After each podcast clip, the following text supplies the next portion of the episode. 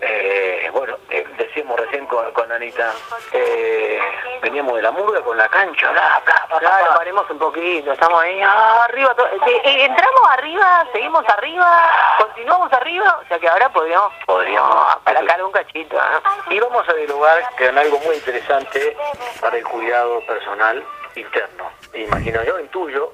Eh, Virginia eh, Gowell es muy conocida como terapeuta, como psicóloga, docente escritora. Nació en Buenos Aires, eh, siendo pionera en la difusión de la psicología transpersonal para Argentina y América. En 1994 fundó el Centro Transpersonal de Buenos Aires, institución del cual es directora. Desde 1984 se especializó en la integración de las psicologías de Oriente y Occidente, buscando que este paradigma fuera incluido en la currícula de distintas universidades de Argentina y Sudamérica leí algo al respecto, pero ella es la que sabe. Claro. Virginia, muy buenas tardes, Cristian Palacios, Ana María Turría aquí en Radio El Mundo. ¿Cómo estás? Buenas tardes, Ana María, Cristian, gracias por recibirme. Muy bien, con mucho gusto de, compartir estos temas que amo. Claro, imagino, y, que te has preparado mucho, porque leí en alguno de tus, este, algunos reportajes que le hicieron a, Virginia, eh, la, sensación que ella expresa en el escrito, de que hay gente que por ahí confunde estas terapias eh, con la currícula académica, digamos, que primero tenés que ser psicólogo para poder abordar estos temas. Claro, no que cualquiera va y toma un cursito y ya está. Exactamente, sí. Sí, eh, sí, y eh, yo siempre aviso porque uno pone psicología transpersonal y aparecen desde gente que se conecta con Los Ángeles a gente que certifica como terapeuta en dos meses a alguien que, que bueno, no tiene la formación. Yo siempre digo que es como un odontólogo. Yo prefiero que haya ido a la universidad antes de abrir la boca. Y un terapeuta también, no garantiza nada, ya lo sabemos, pero por lo menos es una base. Cuando esa base está, la verdad es que es una psicología que expande lo que hemos aprendido en la universidad hacia horizontes que, por lo menos, bueno, yo me recibí en el año 84, eh, la, psicología ha evolucionado mucho, las neurociencias han evolucionado mucho y ni que hablar la comunicación que ha permitido que Oriente y Occidente hoy en día estén amalgamándose. Y bueno, en aquellos tiempos era más difícil y hoy me encuentro con la, con la alegría de poder comunicarme desde mi casa con gente de todo el mundo que practica esta misma disciplina, ¿no? ¿Y qué es, Virginia, eh, la psicología transpersonal? En principio, Cristian, eh, es una psicología que tiene una raíz académica profunda, nace en la década del 60. Eh, pensemos que es la década, es una década fantástica y dolorosa, porque está desde el hipismo, los Beatles, Vietnam, el pacifismo, eh, la China invade al Tíbet, con lo cual muchos tibetanos tienen que emigrar a Estados Unidos, a India.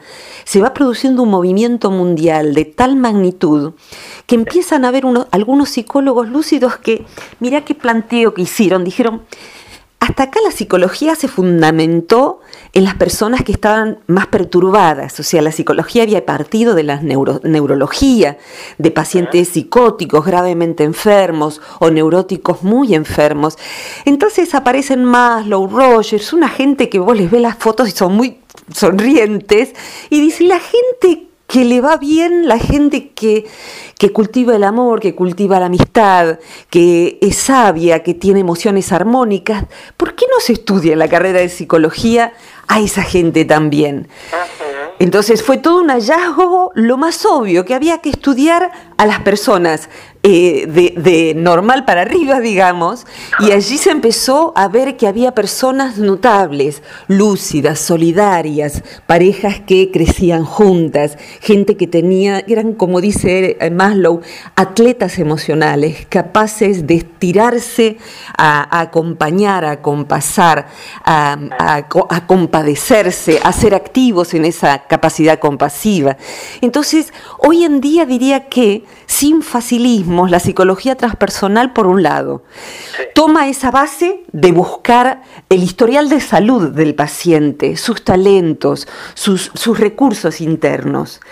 Y también eh, para eso toma antiguas prácticas de disciplinas de Oriente que hoy en día se están eh, corroborando por las neurociencias y están poniéndose en práctica. En nuestro país, por ejemplo, hay una, un programa de práctica de meditación para chicos de la escuela primaria. Eh, que se está irradiando desde un hospital de San Isidro, que está López Rossetti a cargo de eso. Eh, hay médicos que están trabajando con este tipo de disciplinas, se trabaja con... E- Virginia, sí. que te interrumpa. digamos, eh, más allá de la psicología común que conocemos, esto, ah, para lograr entenderlo, es apelar también a las emociones, a, todo el potencial que tiene uno positivo, el, por ahí va. Exactamente. Es más, te diría que una persona que tenga una manera de ser sensible, evolucionada, con capacidad de, ver, ni siquiera tiene que ver con la, instrucción, la persona que tiene una sabiduría, que no está tan dormida como el sistema querría, ¿eh? como Matrix, bueno, esa persona va a sentir que no encaja en el mundo. Si lo toma la vieja psicología, si toma la vieja psicología esta persona, le va a poner un rótulo de los manuales de trastornos mentales que aprendemos y que son necesarios para cuando los trastornos están. Pero una persona que esté más, despabilada, más sensible que el, que el promedio, esa persona quizás desde la vieja escuela va a llevar un estigma que está totalmente lejos de su realidad. En tanto que un terapeuta que se forme sabiendo que esas personas existen, que son estos, estos atletas del espíritu, digamos, podemos saber que está la persona con patologías, pero que está la persona que no encaja o no se adapta porque es una persona que está hecha para generar cosas mejores, posiblemente por decir algo, ¿no? Un Juan Carr eh, de, la red solidaria. Juan no encaja en la sociedad común, lisa y llana, es un fuera de serie. Podemos ponerle una etiqueta de que tiene una patología severa porque no encaja en ningún parámetro. No, esa persona está fuera de la media, pero está el altruismo automáticamente me viene de, Juan de decir, esto no hay ningún interés, sino eh, cuidar al otro. Exactamente. Debiera eh, ser natural en el ser humano. Debiera ser natural. Eh, y esos son los seres humanos que empezaron a, mirar, los psicólogos que comenzaron a decir, esto no cierra, esta cuenta. Es como, yo digo que me gustan tanto los animales y de hecho vivo en el campo, es como si los veterinarios hubieran basado todo el estudio de definición de lo que es un perro refiriendo al cuadrúpedo, que cuando alguien golpea las palmas en la puerta se esconde debajo de la mesa. Y eso es un perro. E, eso es un perro neurótico. No describe a, la especie, a, la raza. Entonces los seres humanos fueron descritos en base a los patrones más eh, enfermos. Y hoy en día todavía, si uno va a la universidad, eh, nos adoctrinan para decir que la mujer, por ejemplo, tiene envidia del pene y tiene un problema de castración, etcétera, etcétera. Y eso es para principios del 1900, pero ahora necesitamos mirar en otras direcciones. Por suerte está sucediendo y eso a mí me hace muy feliz. Virginia, y los, eh, digamos, todos tenemos neurosis, ¿no? Sin duda. todos somos neuróticos ah, sí, no zafamos ninguno. No zafamos ninguno, un poquito, aunque sea, eh, Ana María, un poquito. Un viejo médico le llamaba la locura de los cuerdos a la neurosis. Un poquito ah. neurótico, uno en algo es. ¿Qué va a ser? Es muy, es muy difícil ser un humano. Eh, ¿Tiene más que ver con la corriente de Young? Eh, Jung fue muy apreciado, es muy apreciado. Yo en mis clases lo tengo siempre al viejo Jung, eh, que por ahí el que nunca lo escuchó es un psiquiatra suizo y bien lo trae a cuento. Fue un pionerísimo. Fíjate que recién ahora, Jung murió en el año en que yo nací, en el 61, y a los 84, y recién ahora se está apreciando cabalmente qué es Jung, quién es Jung, y todos hemos tomado hasta palabras, la palabra complejo, por ejemplo, viene de Jung, arquetipo, más o menos todos sabemos a qué alude, tenemos una idea. Y se nos fue enraizando el viejo Jung. Y hoy en día eh, eh, se habla de cuidado con tu sombra, con esos aspectos oscuros que de pronto te salen. Entonces, yo tengo en YouTube una conferencia sobre la sombra que a mí me asombra porque ha sido vista más de 100.000 veces y digamos que, bueno, yo sé que hay gente que me conoce, pero no soy pasión de multitudes. Lo que es pasión de multitudes es descubrir y comprender cómo funciona eso en mí y por qué me complica la pareja, me arruina el tema con la economía. ¿Cómo sale eso en mí? Entonces, cada vez, eh, ¿saben? A mí, yo, yo fui una gran pesimista de la evolución de la humanidad y del mundo, eh, con un sentimiento de no encajar muy agudo. Y en este momento, a pesar de todo lo que es oscuro en el mundo, que no hace falta ni mencionarlo, soy una gran optimista. lo llegue a ver o no yo, eh, sé que hay una, una, curva de evolución hacia una mayor conciencia. Eh, y eso se ve, se verifica en todas las profesiones. Estamos en eso, estamos en ese camino, digamos. Sin duda que sí, sin duda que sí. Eh, eh, aunque en este momento nos duele todo, pero nos duele todo. Nos damos cuenta de esa posibilidad. sí, un poco sí. ¿Sabés qué nos va pasando? Que el paradigma viejo no lo queremos más. Creo que la mayoría de nosotros no queremos una pareja como la de mis padres que eran del año 30 más o menos, ¿no?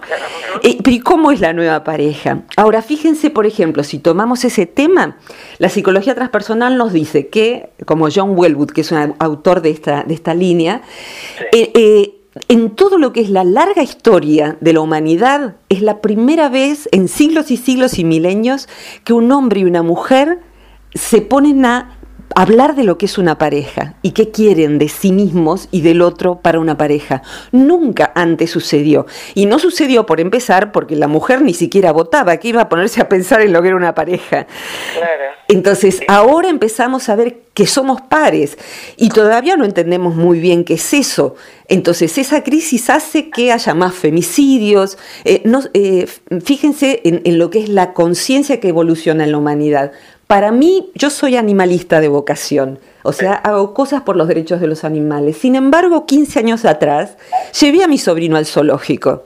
Y hoy digo, ¿cómo pude haber hecho eso? Claro, claro. Y hoy creo que... es parte de, bueno, de esa, evolución. es, parte de esa evolución. Es parte de esa evolución. Tenerse un poco a pensar también, ¿no? A pensar, y me intuyo que, bueno, eh, Virginia ha desarrollado toda su carrera en base al pensamiento y ese detenerse a pensar invita y, suma a otros también a pensar, a pensar, eh, tomarse el tiempo para pensar. ¿Qué es el autocuidado consciente, Virginia? El autocuidado consciente es, eh, mira, eh, cuando el año pasado vino a Argentina un biólogo molecular muy destacado que se le ocurrió ir a, meditar a los Himalayas y estuvo cinco años solo en las cumbres y se volvió monje tibetano. Eh, y se, llamó, se llama Mathieu Ricard. Y Mathieu Ricard es eh, consultor del, Dalai Lama, porque bueno, habla, habla tibetano, escribe, eh, ha fundado varios hospitales, varias escuelas en Nepal. Y mm, contó esta anécdota que traduciéndole una conferencia al Dalai Lama cuando recién empezaban los diálogos, el Dalai Lama suele tener diálogos con científicos de todas las áreas, con psicólogos infantiles, neurocientíficos, biólogos, etc., para poder aprender y nutrirlos a su vez de los conocimientos del budismo, no como religión, sino como sistema de conocimiento. Pero estoy yendo a tu pregunta, que es muy importante. Lo que él comentó acá en el Malva cuando vino el año pasado fue eh, que mm, le estaba traduciendo al Dalai Lama y lo que eh, dijo fue el, conferencista que no era el Dalai Lama, dice, porque nosotros los occidentales tenemos un altísimo nivel de autoodio. y el Dalai Lama dijo, mm, debe haber, hizo un gesto como diciendo, está mal traducido, no puede ser. ¿Qué, es lo que quisieron decir? No, no está mal traducido su santidad, autoodio. Y quedó tan noqueado por esa palabra que, y, es cierto, eh, y quedó noqueado porque en una cultura como es la de los tibetanos, la persona desde pequeña es criada para reconocer que dentro de sí habita una chispa del todo que hay que honrar, y que el cuerpo hay que cuidarlo y que hay que cuidar del otro porque el otro también tiene una chispa del todo. Y mira que los tibetanos han sufrido un éxodo tremendo y una matanza tremenda. Sin embargo, han preservado ese modo de no cultivar ni el odio hacia el otro, ni el autoodio. Y nosotros los occidentales somos campeones atléticos de todas las modalidades de odio hacia nosotros mismos, hacia los demás también, pero ahora vamos al autocuidado. Por decir una sola cosa, mira, eh, la persona que peor se trata suele ser la mejor persona hacia afuera. La buena gente es la gente que, por ejemplo, trata su cuerpo sin... Yo digo, a ver, por una semana, no le hagas a tu cuerpo nada que no le harías a tu perro o a tu gato. Eh, uno se pone a trabajar y deja el cuerpo reventándose trabajando hasta la una de la mañana. Después come cualquier cosa a la mañana y después eh, les, lo somete a más y más y más. Eh, y además lo mira en el espejo y lo odia porque está más gordo, porque está muy flaco, porque está flácido. Y cuando uno se relaciona con eso que es nuestro cuerpo, que es tan sagrado como un perro o cualquier otro animal, está vinculándose desde el odio del propio cuerpo, de la propia inteligencia. Nos sentimos estúpidos, nos sentimos menos agraciados, poco buenos, no lo suficientemente X. No sabemos poner límites cuando el otro nos usa. La buena persona es la que más dificultades tiene para cuidar de sí. Mira, qué interesante lo ¿Mm? que dice la buena persona, lo que muestra para el exterior, digamos, es lo poco que se cuida claro. para, para, para, uno. Exactamente. En principio tiene que dar una vuelta más de tuerca, que es cómo seguir siendo buena persona pero sin dejar la vida en el intento, los bofes colgando, o sea, eh, acostándose a la hora en que hay que acostarse, dejando que el otro haga su parte, sabiendo decir que no. Entonces, el autocuidado consciente es cuidar, por ejemplo, del propio cuerpo, pero también puede ser cuidar de tu tiempo, si estás dando tiempo de más. Es saber cuidar de tus áreas de intimidad. Y por ejemplo, la buena persona suele tener varias personas que si mirara en frío en este pararte a pensar, como decías Cristian recién, diría, ¿qué hace esta persona en mi vida tan cerca? ¿Por qué esta persona está metida todos los fines de semana en mi casa? ¿Por qué me llama cinco veces por semana porque está en apuros? Entonces, cuando para y dice, a ver, Vamos a mirar la proxémica, se llama eso. Cuán cerca o lejos yo tengo a las personas. Y lo más probable es que, si tiene la herramienta apropiada, va a decir, eh, esto, esto es lo que a mí me está intoxicando las emociones.